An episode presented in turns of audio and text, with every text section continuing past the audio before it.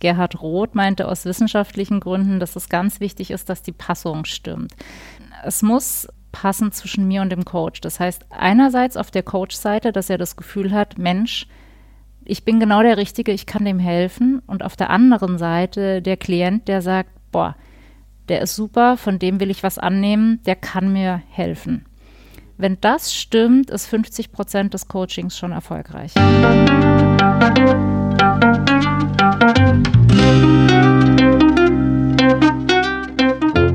Schön, dass du wieder reinhörst. Ich begrüße dich ganz herzlich bei Ich, Wir alle, dem Podcast und Weggefährten mit Impulsen für Entwicklung.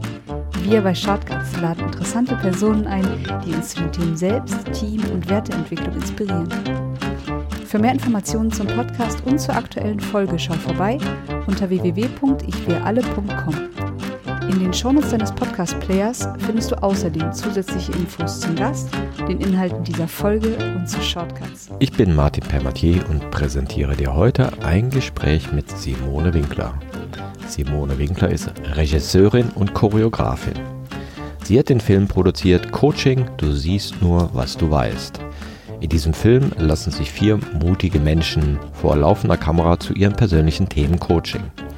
Der Film zeigt bekannte Coaches mit unterschiedlichen Methoden bei ihrer Arbeit. Immer wieder erklären sie ihr Vorgehen und machen damit ihre Arbeitsweise für jeden transparent. In diesem Gespräch erzählt sie von den Dreharbeiten und was sie für sich selbst auch daraus genommen hat und was sie motiviert hat, diesen Film zu drehen.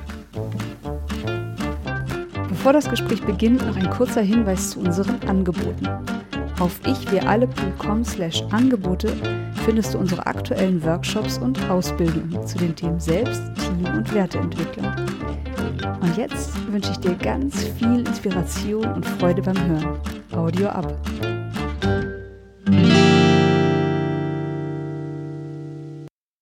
Hallo hier bei Ich wie alle. Ich freue mich heute besonders Simone Winkler zu begrüßen. Hallo Simone. Hallo Martin, ich freue mich auch sehr, hier sein zu dürfen. Simone, du bist Regisseurin, Choreografin, machst Tanz und Film und hast mit Spotlight Productions wieder einen neuen Film rausgebracht und zwar ein Film über Coaching. Mhm. Dieser heißt Du siehst nur, was du weißt. In diesem Film begleitest du verschiedene Coaches bei der Arbeit, zum Beispiel Gunther Schmidt, Sabine Askadom, Martina Schmidt-Tanger, Michael Löhner, Bernd Isert und Professor Dr. Gerhard Roth, den Hirnforscher, den sicherlich viele auch kennen. Und das Interessante ist, du begleitest die nicht nur, dass die vom Coaching erzählen, sondern du zeigst auch, wie Coaching stattfinden kann und was es da so für Möglichkeiten gibt. Ich fand es hochinteressant, hat mich ein bisschen erinnert an Esther Perel und ihre Life-Coaches. Ich weiß nicht, ob du Esther Perel kennst, ein Paar-Coach, Where Shall We Begin, wo sie einen Podcast gemacht hat, wo man dann sozusagen Coaching-Sessions mitverfolgen kann. Wie kam es zu dem Film?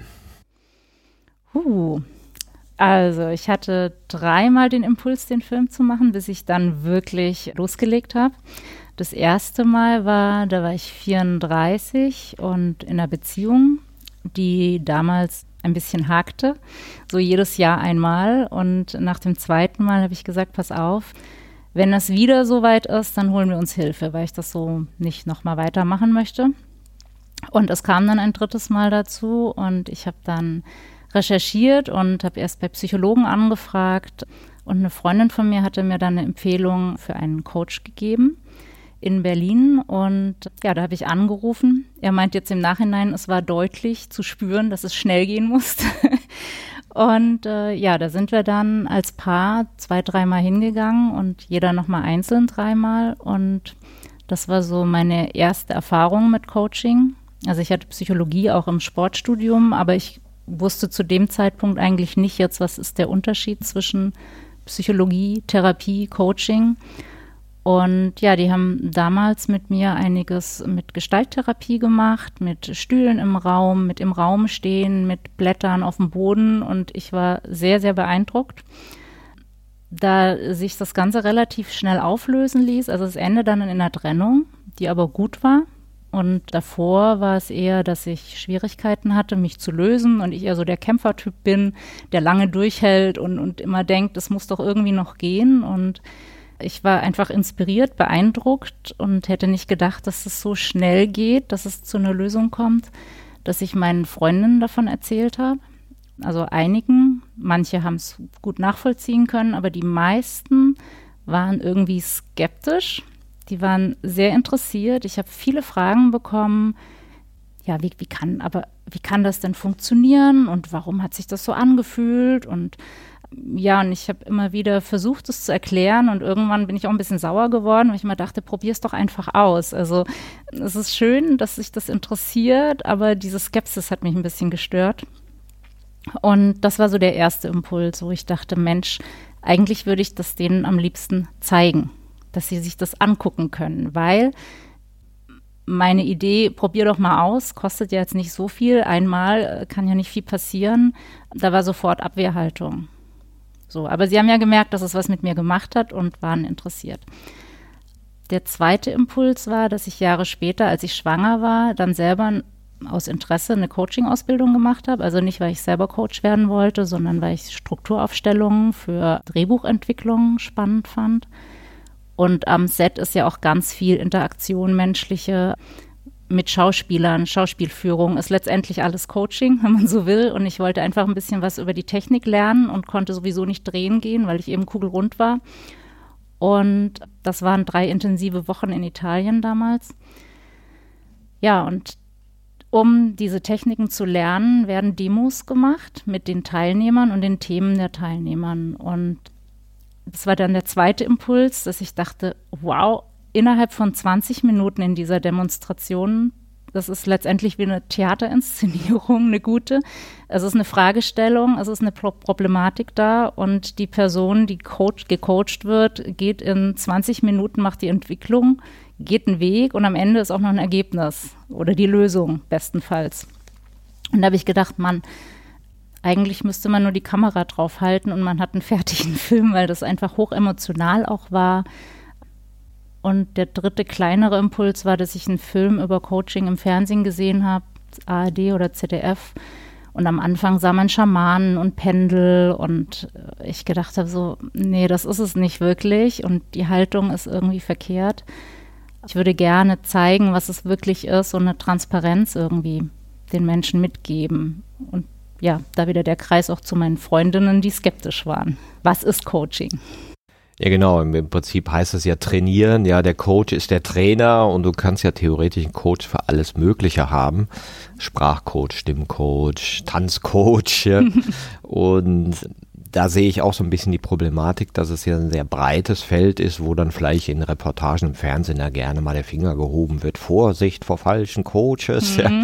Oder ich sag mal, die in LinkedIn kennt man ja auch diese Welle von Coaches, die dir sagen wollen, wie auch du zu Reichtum kommst. Ja. Die Vorsicht ist auch total richtig. Einen Hubschrauber fliegen wirst und ein Sportauto haben wirst, wenn du nur mit zu meinem Coaching kommst.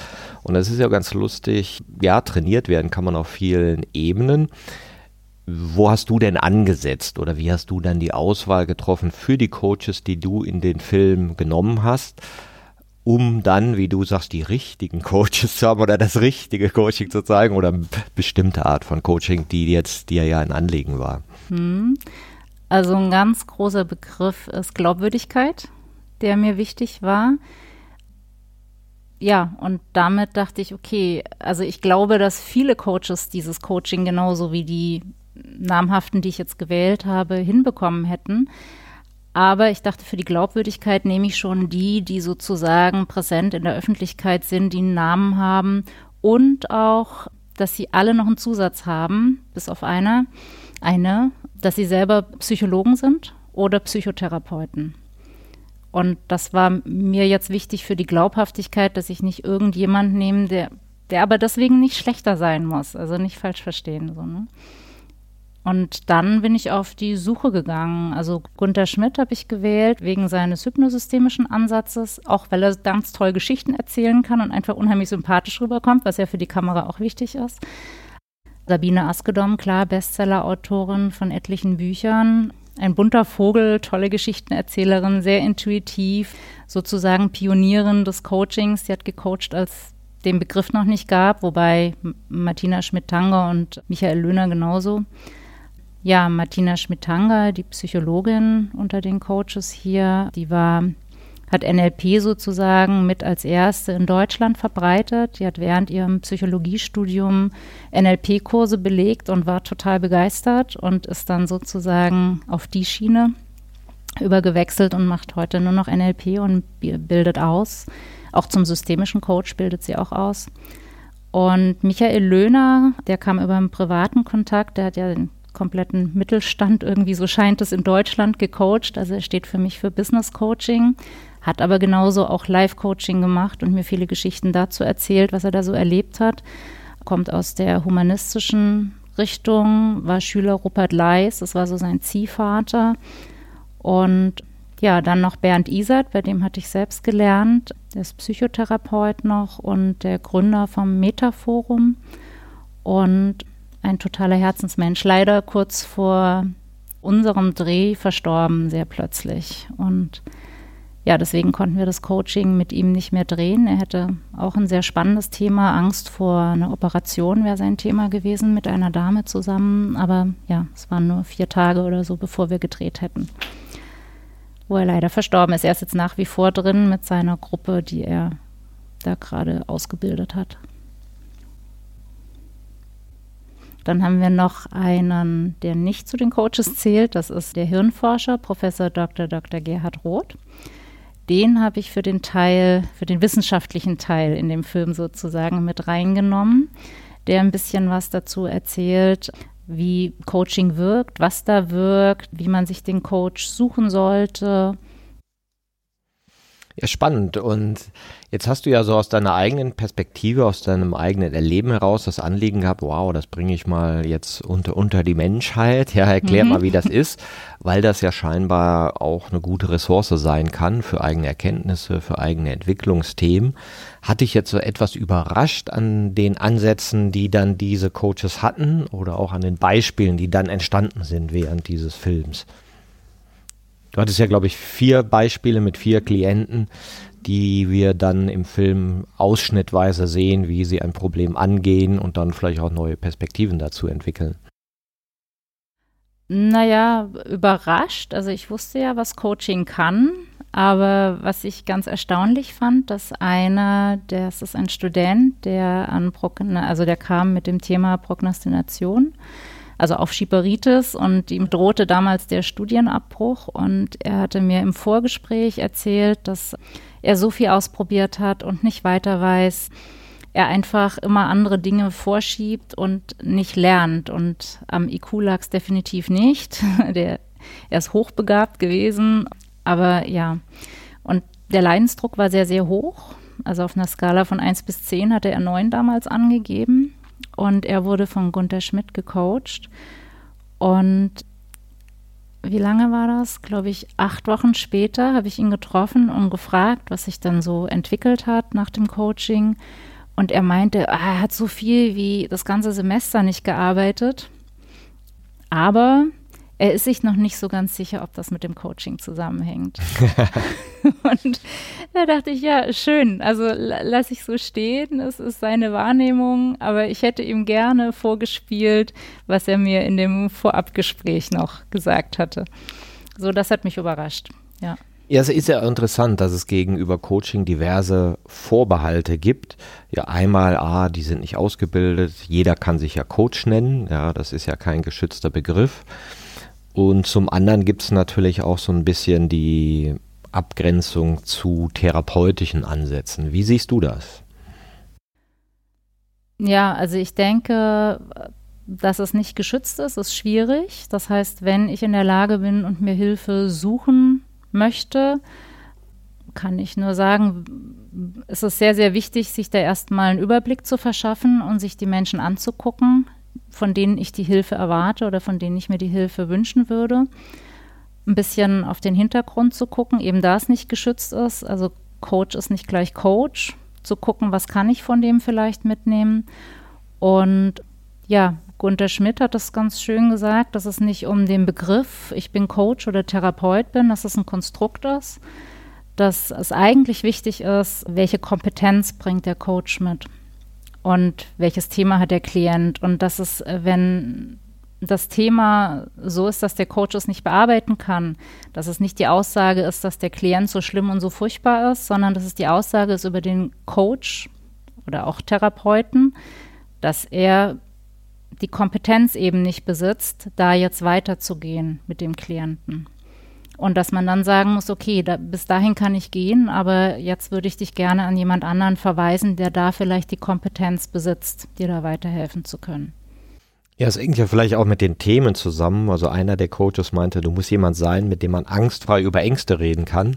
Dachte ich so, ja stimmt, wenn Angst ein Thema ist ne, und wenn du ein anderes Thema hast, dann muss das vielleicht gar nicht so sein. Aber vielleicht hilft es ja, wenn dein Gegenüber Erfahrung in dem Bereich hat, wo dein Problem liegt. Vielleicht aber auch nicht. Wie siehst du das? Ja, sehe ich absolut auch so. Mit dem angstfrei über Ängste reden, ich weiß nicht, man fühlt sich ja schon komisch, wenn man das noch nicht gewohnt ist, sich coachen zu lassen und jetzt ein Thema hat, das ist ja dann, wird ja als Pro Problem erstmal wahrgenommen und jetzt äh, sich jemanden zu suchen, dem das zu erzählen, den man vielleicht vorher auch nicht kennt. Ich glaube, damit ist auch die Angst gemeint, also das Vertrauen zu der Person zu haben, die einen coacht. Und wenn ich so an meine allererste Coaching-Session denke, ich war schon ganz schön aufgeregt, weil ich dachte, Gott, der durchschaut mich und der wird, was, was wird er mich jetzt fragen und geht es jetzt ans Eingemachte? Und ich glaube, die Art von Angst auch, dass man da denkt, nee, ich bin da gut aufgehoben, der, der wird es schon gut machen mit mir. Ist ja auch interessant, dieser Ausdruck, das Eingemachte. Ja. was damit eigentlich so gemeint ist, wie einer mal zu mir sagte, ich will gar nicht so genau wissen, was in mir da alles so ist. Ja, für manche Dinge ist es vielleicht auch besser, wenn sie im Verborgenen bleiben. Ist das so, ja? Weiß ich nicht. Weiß ich nicht.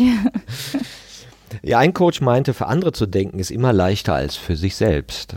Und das fand ich auch eine schöne Perspektive, zu sagen, ja, da kommt jemand, der vollkommen außerhalb meines Systems ist, der nicht verwickelt ist und der kann mir Angebote von Blickwinkeln und Orientierung machen von außen. Schau doch mal von hier, schau doch mal von da. Ja. Ja, das hatte Sabine Askedom gesagt. Also es, äh, letztendlich kennt es ja auch jeder, wenn man Freundinnen, Freunde hat, die gerade sich im Kreis drehen und nicht rauskommen. Von außen denkt man, Mann, mach doch einfach. Aber von innen fühlt es sich eben nicht so einfach an. Es ist, glaube ich, genau das. Und als Freund sagt man, das habe ich dir jetzt schon fünfmal gesagt. das kann ein Coach nicht machen. Das fand ich auch spannend, dass äh, äh, Martina Schmidt-Tanger gesagt hat, dass wenn man mit einem Problem zu einer Freundin geht, dass die meisten sagen, ach Mensch, ja, kenne ich auch. Und dann ist man sofort bei der anderen Person. Und ich habe mich selber dabei ertappt, dass ich das mache und denke, das macht man, weil man empathisch sein möchte oder weil man zeigen möchte dem anderen, Mensch, du bist nicht alleine, ich habe das Thema auch. Trotzdem lenkt das ab von dem Leiden des anderen, wenn man dann über sich spricht. Also ich habe es mir jetzt schon ein paar Mal verkniffen. Ja, klar. Klar, und, und dann kommt ja immer noch die Überbietungstendenz. Ich hab's noch krasser. Ja, genau. ich will auch gesehen werden. genau, genau. Gut fand ich auch die eine Aussage, ich glaube, die kam von Michael Löhner. Es gibt immer so Grundbewegung von Problemen und er hat das dann so auf zwei Kern- oder vier Kernthemen äh, runtergebracht mehr von etwas oder weniger von etwas. Das ist so eine Problemstellung, die, die es so kennzeichnet. Oder will ich von etwas weg oder zu etwas hin? Hm. Und da lässt sich das so sublimieren. Hm. Ja, das hat er auch so gesagt, dass das eine schöne Fragestellung ist für den Einstieg. Wenn man noch nicht weiß, wohin die Reise geht im Coaching und wohin dass man erstmal diese Fragen sich stellt. Und ich habe die Fragen bewusst auch drin gelassen jetzt im Film, weil ich dachte, das sind so Fragen, die kann sich jeder stellen. Will ich eigentlich weg von etwas oder will ich irgendwo hin? Was ist mein Thema gerade? Ist ja auch eine interessante Aussage bei manchen Coaches, dass du in das System des anderen gehst. Ja, ich hatte mal einen Ausbilder von mir, der sagte, und dann betreten wir das System oder öffnen das System. Ich dachte, ah, interessanter Ausdruck. Ja, was heißt denn das? Naja, du gehst in dieses Biografiesystem des anderen. Was ist jetzt? Was war vorher? Was war in der Kindheit? Was war früher?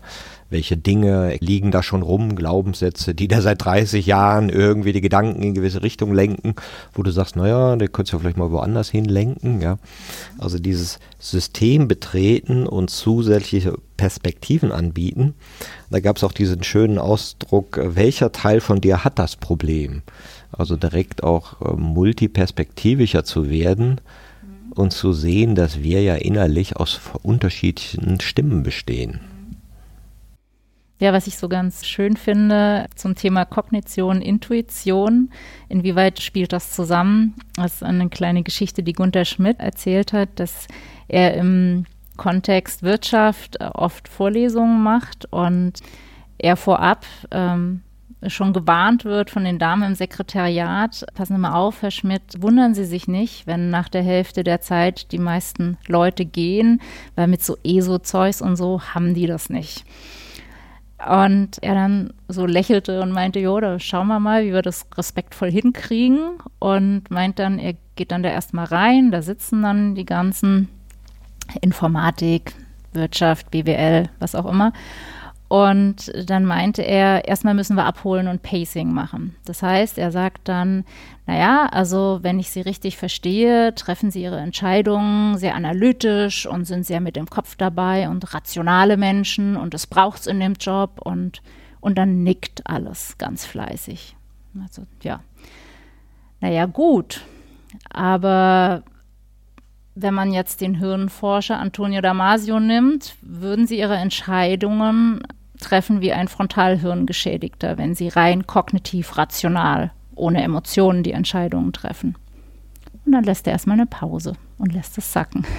so erzählt er. Und dann meint er, naja gut, ich will sie ja jetzt nicht äh, Frontalhirn geschädigt behandeln, sondern ich würde mit ihnen dann einfach noch ein bisschen was nachholen, dass einfach Kognition und Intuition zusammenspielen müssen, da ja die Intuition ein deutlich schnelleres Netzwerk, größeres Netzwerk hat, wie jetzt rein die Kognition und dass das Bauchgefühl schon stimmen muss.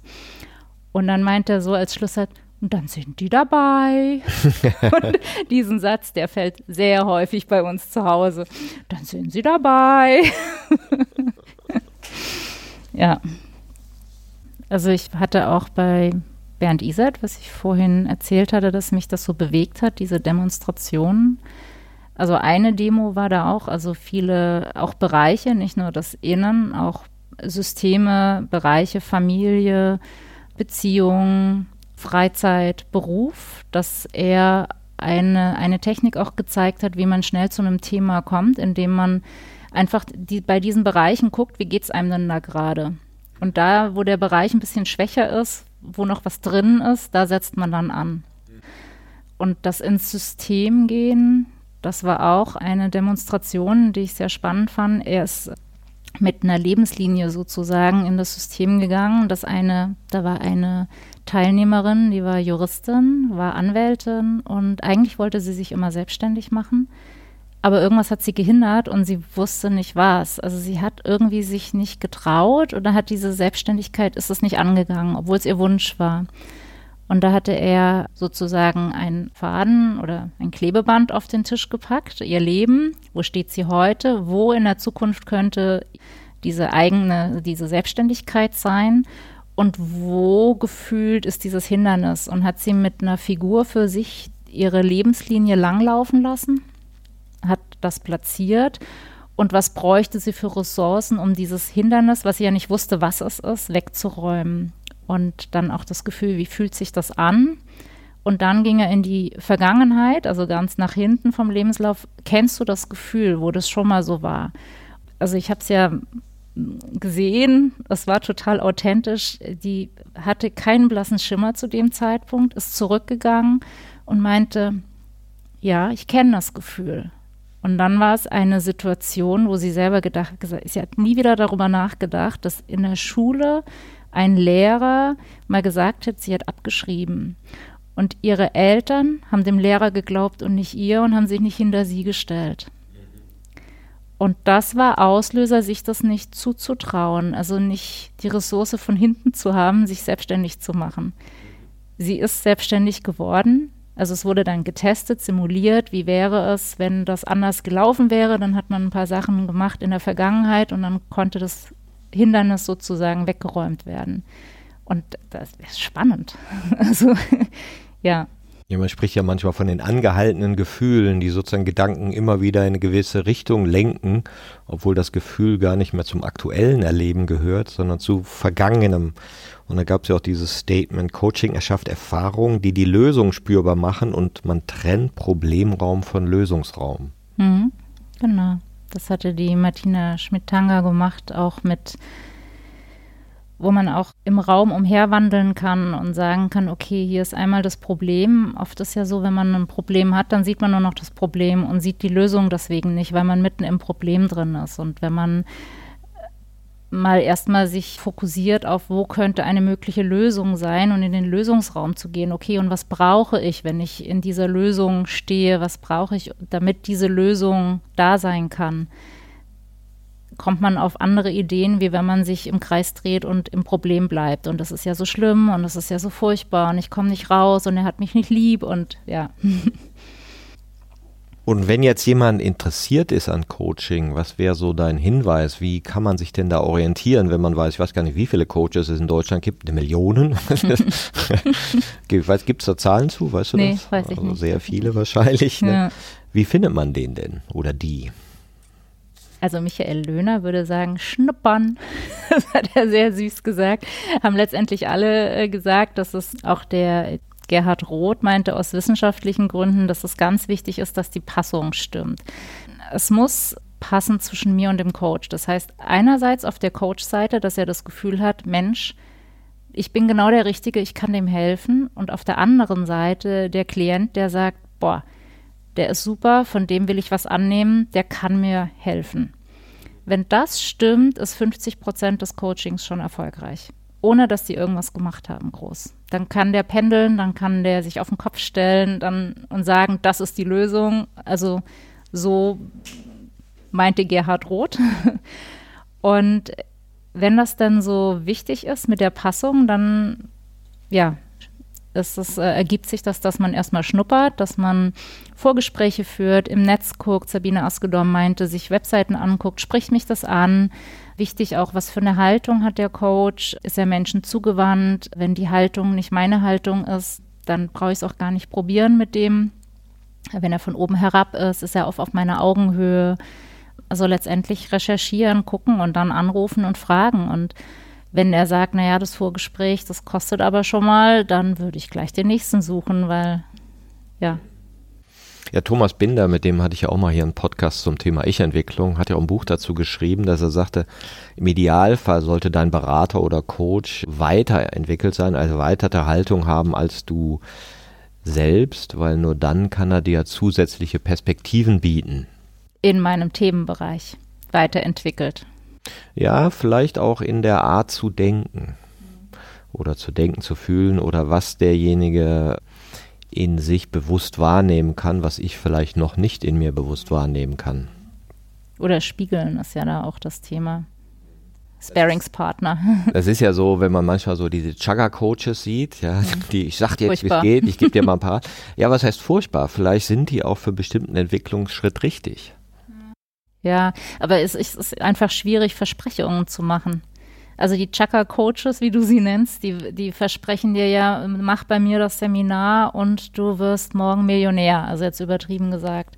Und das finde ich total gefährlich. Oder dann geht es dir auf jeden Fall besser.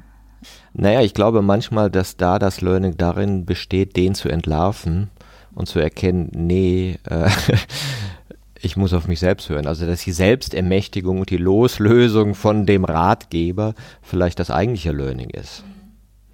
Ja, bezahltes Learning. Das ist Aber ja alles. gut, ist ja, ja, alles ja ist alles. Das ja, kommt immer darauf an, welcher Lernschritt gerade ansteht. Hm. Das fand ich übrigens auch, Sabine Askedom hat gemeint, dass in ihrer, aus ihrer Erfahrung der Preis des Coachings nur marginal mit dem Können des Coaches zu tun hat. Dass es letztendlich Marktwert ist wie nachgefragt er ist. Es sagt nichts darüber aus, dass der besonders gut ist, dass jemand, der nicht so viel nimmt, durchaus die gleichen Qualitäten haben kann. Das fand ich ganz interessant. So. Ja, das gilt ja für alle Dienstleistungen. Ja. Das ist immer eine Frage, in welcher Liga trittst du gerade auf. Ne? Aber man denkt so, wenn man so sehr persönlich ein Thema hat und ich suche mir jemanden, ja gut, dann gebe ich mehr Geld aus, dann ist es besser. Und das ist halt ein Druckschluss. Ja. Auch da ist Markt. Na, ich fand es interessant im Zusammenhang, okay, welcher Coach passt für mich? Ja, welchen Entwicklungsschritt möchte ich denn eigentlich machen? Welche Erfahrung hat derjenige? Aber vielleicht auch aus welcher, ich sag mal, Geistesschule kommt er? Also wir haben ja da Psychotherapie, Psychoanalyse, so als äh, Gegenangebot oder Mitangebote könnte man sagen, ja.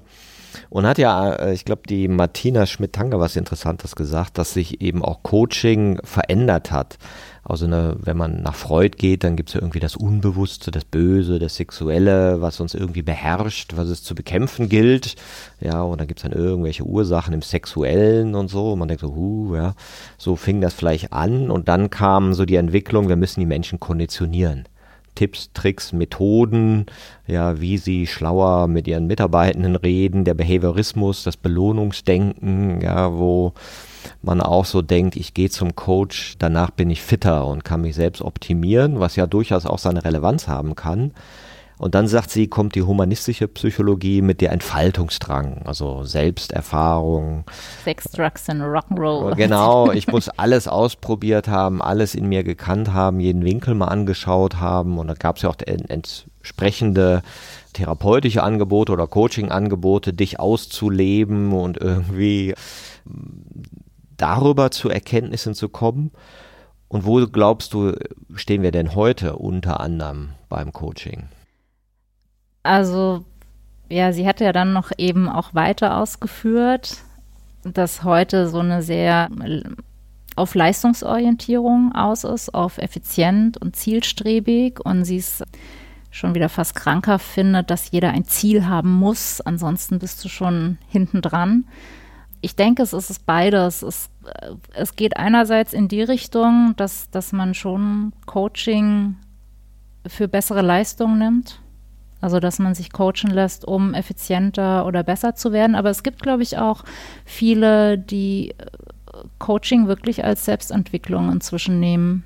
Also zumindest in meinem Umfeld. Oder auch mein Mann, der hatte eine CD früher immer gehört im Auto und auch der Selbstentwickler hieß es, glaube ich, fand er ganz toll und hat da viel immer zitiert und, und hat das nur für sich genommen, jetzt nicht um effizienter zu werden. Oder wenn ich diese ganze Yoga-Meditationsbewegung sehe, im weitesten Sinne Richtung Coaching, die haben ja auch, ja, geht es ja auch um sich wieder selbst zu spüren und so zu sich zu finden. Und das hat ja jetzt wieder nicht so viel mit Leistung zu tun. Ich glaube, der Selbstentwickler ist ja von Jens Korsen, ja, genau. guter Freund, der den hat er geliebt, den habe ich gefragt für den Film und der hat aber mir nicht geantwortet. Echt? Hättest du mich fragen können? Ja, hätte, hätte ich, hätte ich ein gutes hätte ich Wort damals schon gekannt. Nein, ich mag ihn ja auch sehr ja. und was ich an seinem Ansatz der Selbstentwickler ja auch sehr gut finde, ist, dass er überhaupt diese Innenwelt erstmal als gestaltbar kommuniziert, dass du sagst, ja, du, du kannst ja deine Einstellung ändern. Mhm.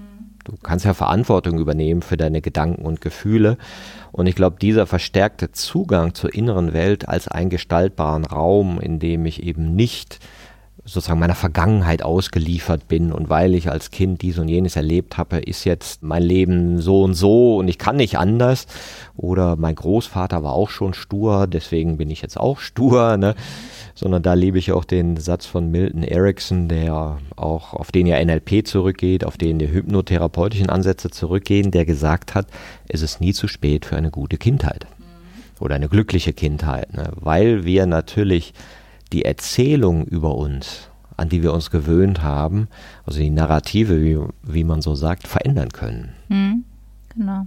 Das sagt auch Gunther Schmidt in dem Film, dass wir ja nur jetzt leben und nur wenn wir eine Vergangenheit als schlecht ähm, empfinden, ist es nur die Wirkung der Vergangenheit auf jetzt, aber es ist vorbei.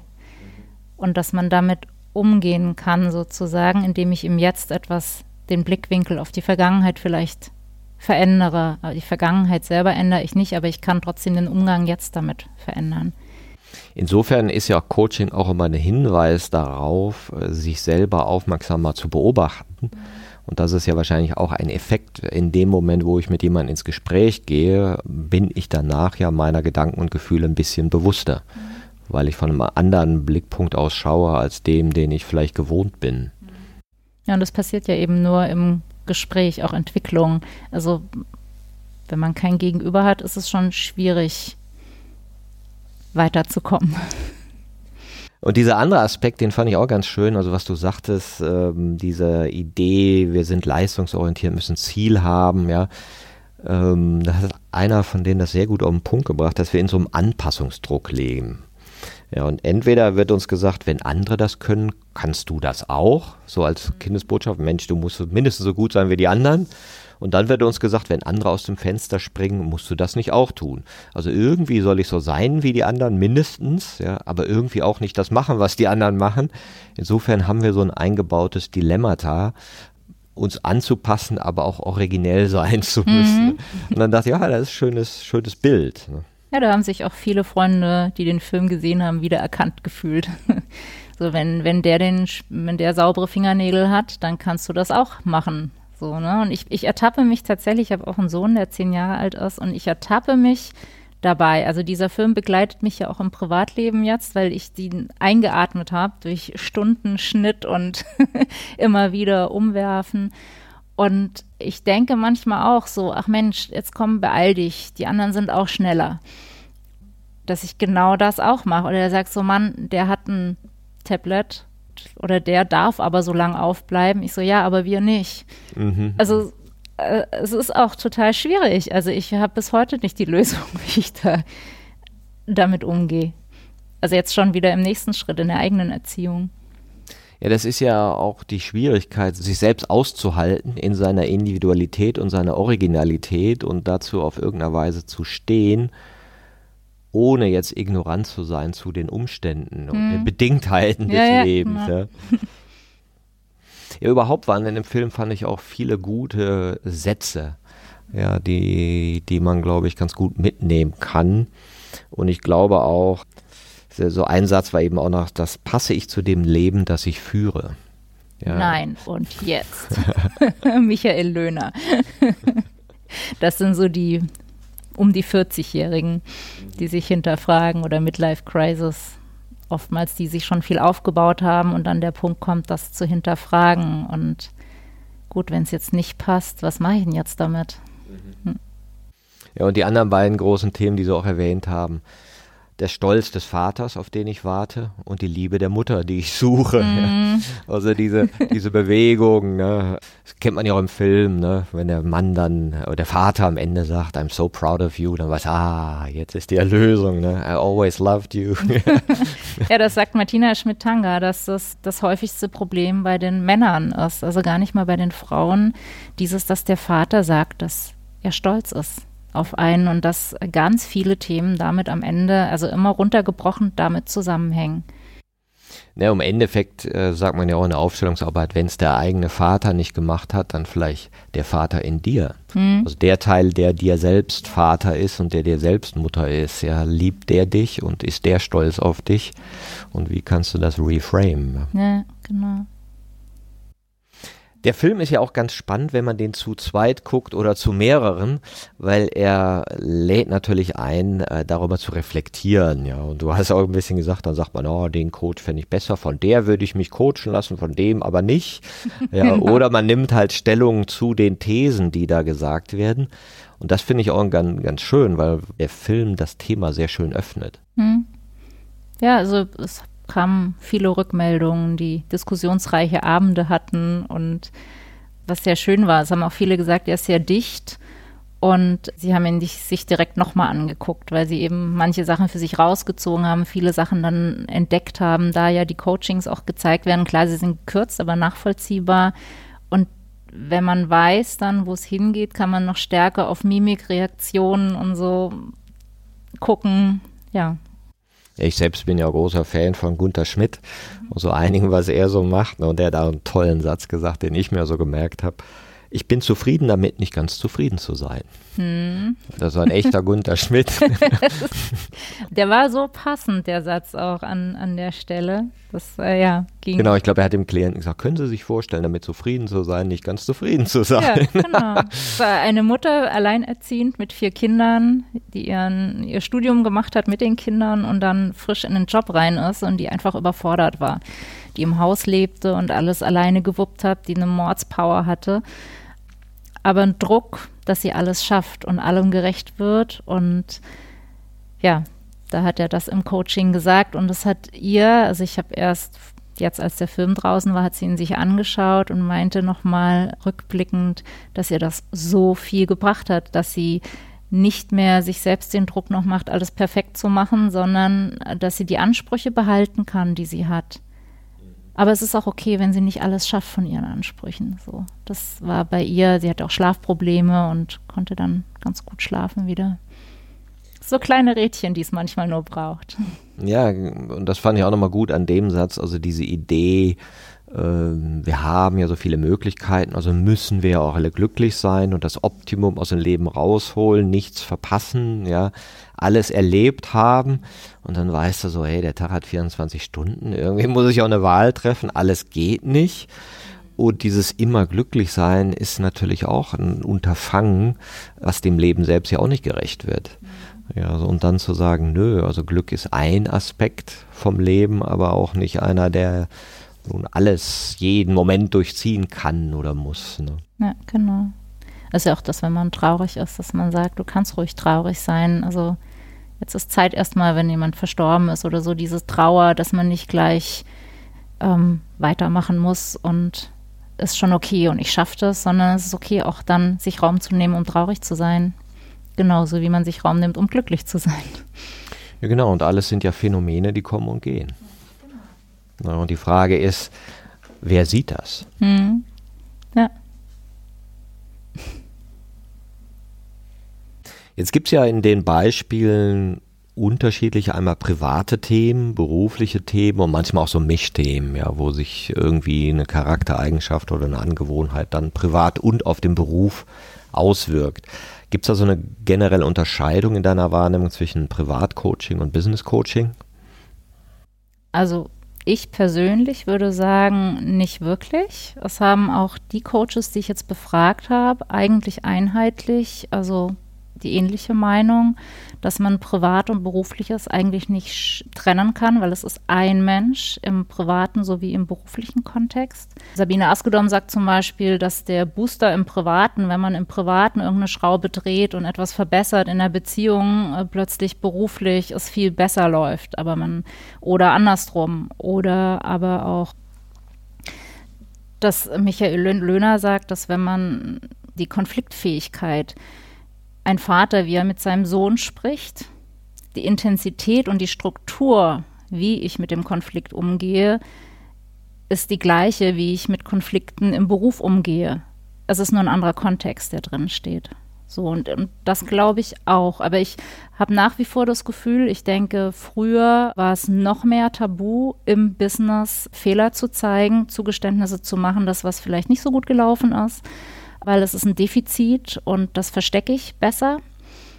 Ich glaube, das ist heute eher in Ordnung, aber immer noch nicht wirklich in Ordnung. Also ich glaube, der Wunsch, es zu trennen, ist, ist, an manchen Stellen sicher da, dass man sagt, nee, das eine ist Beruf, das andere ist privat. Ich jetzt, da ich in einem ganz anderen Kontext arbeite, im Tanzbereich, im Filmbereich, man ist per Du, man ist sehr eng, sehr schnell kenne das gar nicht anders, wie das es immer eine Mischung ist. Und wenn es mir privat nicht gut geht, ja, geht es mir beim Drehen jetzt auch nicht so gut. Oder ja, uns, eine Tante von uns, die Geschäftsführerin war, die erzählt heute noch total stolz, dass ein anderer Geschäftsführer, dessen Sohn sich umgebracht hat und er am gleichen Tag trotzdem die geplante Rede gehalten hat vor versammelter Mannschaft wo ich in einer anderen Generation denke, so, wie, kann, wie kann die das gut finden? Ich finde das, er ist doch auch Privatperson und es hätte doch jeder Verständnis, wenn er diese Rede nicht gehalten hätte. Aber das ist die frühere Generation. Oder auch zwei Coaches, Michael Löhner und Bernd Isert, hatten von ihren Vätern erzählt, die nicht verstanden haben, was sie machen als Coach von Michael Löhner, da hatte der Vater zu ihm gesagt, naja, wenn ein Geschäftsführer äh, deinen Ratschlag oder deine Hilfe in Anspruch nimmt, dann taugt er doch nichts als Geschäftsführer. Der, dann kann er seinen Job nicht. Also, ja. Was würdest du sagen, für wen der Film ist? Also er ist einmal für meine sozusagen imaginären Freundinnen, die im Schnitt immer hinter mir saßen. ich gedacht habe, ich will denen zeigen, was Coaching ist. Ich will denen zeigen, was drin ist, was, was sie da erwartet. Für Menschen, die sich Transparenz wünschen, was, äh, die vielleicht ja eben nicht wissen, was Coaching ist. Für Menschen, die sich vielleicht im Kreis drehen noch und alleine mit ihren Themen sind und auch vor allem alleine fühlen mit ihren Themen. Das ist auch noch so ein Punkt. Wir haben alle dieselben Themen, alle haben Ängste, alle äh, haben Angst vorm Alleinesein oder Angst, Dinge zu tun oder getrauen sich irgendwas nicht oder essen das Falsche oder sind gestresst oder antriebslos. Also man ist ja nicht alleine damit, aber in dem Moment, ich glaube, es fühlt sich an, wie wenn man alleine ist, wenn man so ein Thema hat. Für die Menschen, glaube ich, ist der Film schön, weil es einfach eine Möglichkeit zeigt, was sie tun können, wie sie ins Handeln können, kommen können, wie sie rausgehen können aus der Situation, die, die sie vielleicht gerade nicht so schön finden ich habe viele Rückmeldungen bekommen von Leuten, die in der Ausbildung gerade selber sind zum Coach, die gesagt haben, sie haben unheimlich viel mit rausnehmen können. Ich hatte jetzt sämtliche Coaching-Verbände und Psychologen und Psychotherapeuten angeschrieben. Und aber auch Coaches selber haben die Rückmeldung gegeben, dass es spannend war, mal den Kollegen über die Schulter gucken zu können. Aber primär sind es eigentlich Menschen, die sich für das Thema interessieren, aber nicht so richtig wissen, was passiert eigentlich konkret in so einem Coaching und was kann es und was ist die Abgrenzung zur Therapie. Und den Film kann man sich ja unter coaching-film.de anschauen und kann den dann auch streamen. Und du hast zu Weihnachten jetzt auch noch eingeführt, dass man jemand einen Code schicken kann und den verschenken kann. Ne? Genau, ich habe mir gedacht, so ich habe ähm, Links generiert Einmal für, also das Streamen kostet nur 3,50 ein Cappuccino, was sich dann hoffentlich auch jeder leisten kann.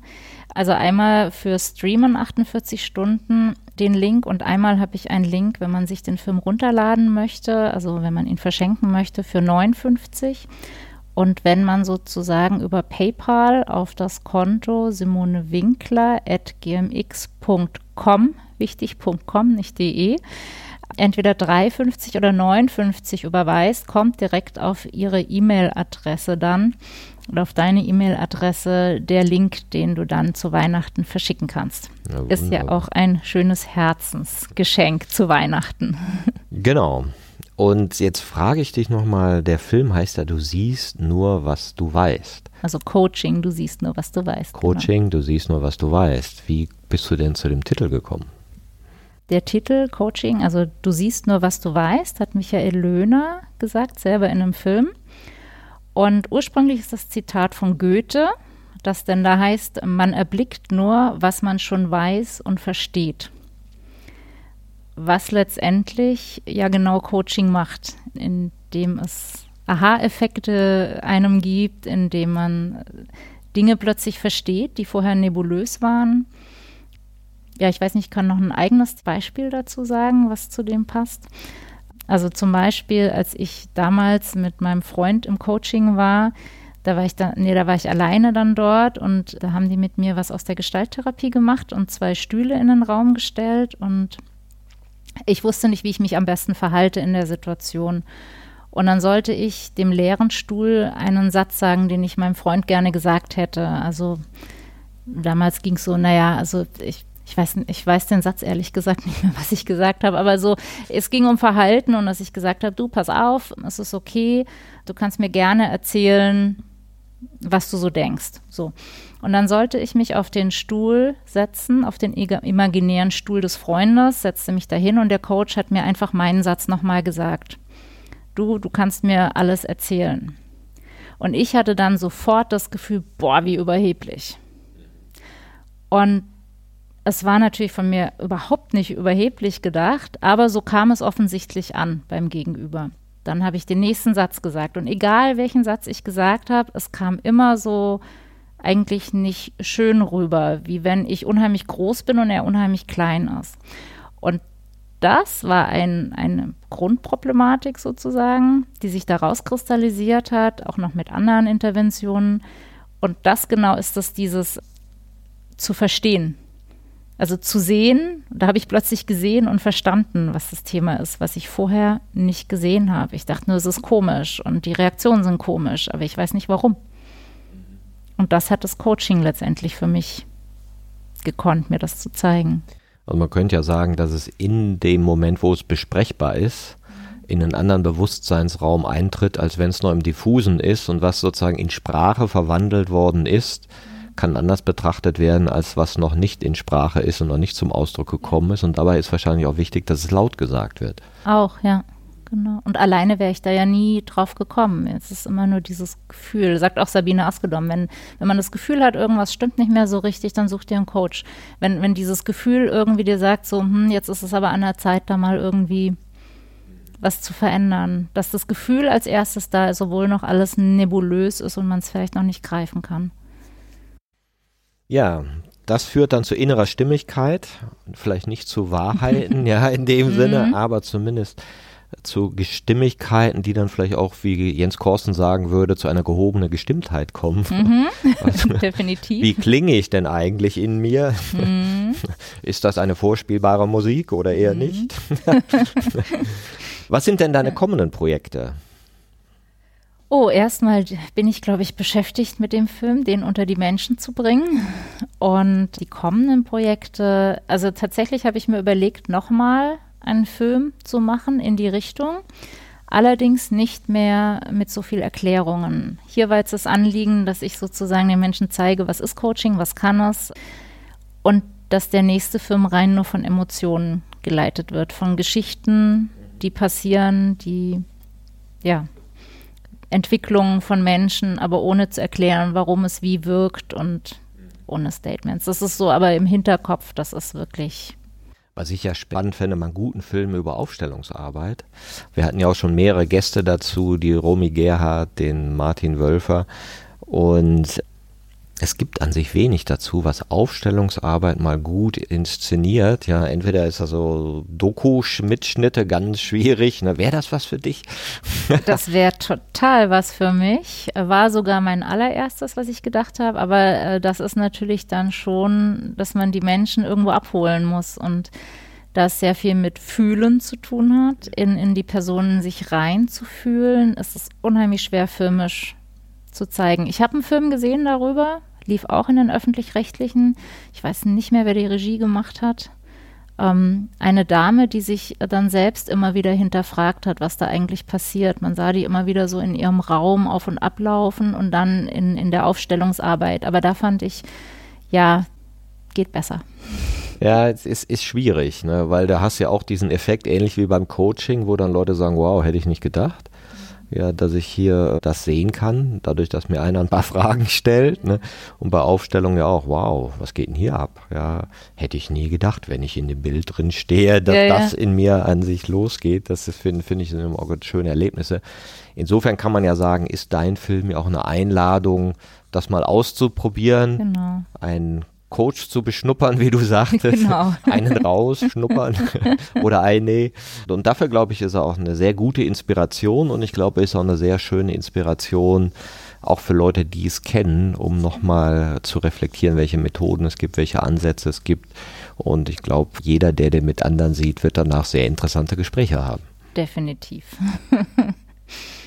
Ich danke dir, Simone, wünsche dir viel Erfolg und eine große Verbreitung mit deinem Filmcoaching. Du siehst nur, was du weißt. Vielen Dank. Vielen Dank, Martin, dass ich hier sein durfte.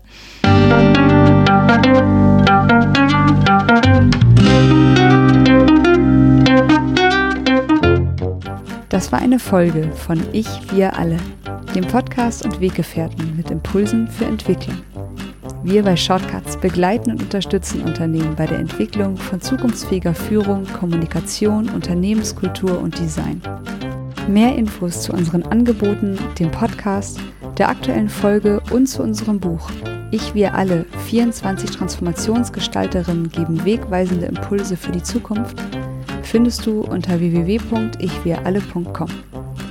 Wir freuen uns über dein Feedback zur Folge und deine Bewertung des Podcasts bei iTunes. Bitte stell uns gerne Fragen zum Podcast und noch Vorschläge für Themen und Interviewpartnerinnen, die dich interessieren würden. Und zu guter Letzt schau gerne bei uns in Berlin-Kreuzberg vorbei. Wir lieben Besuch.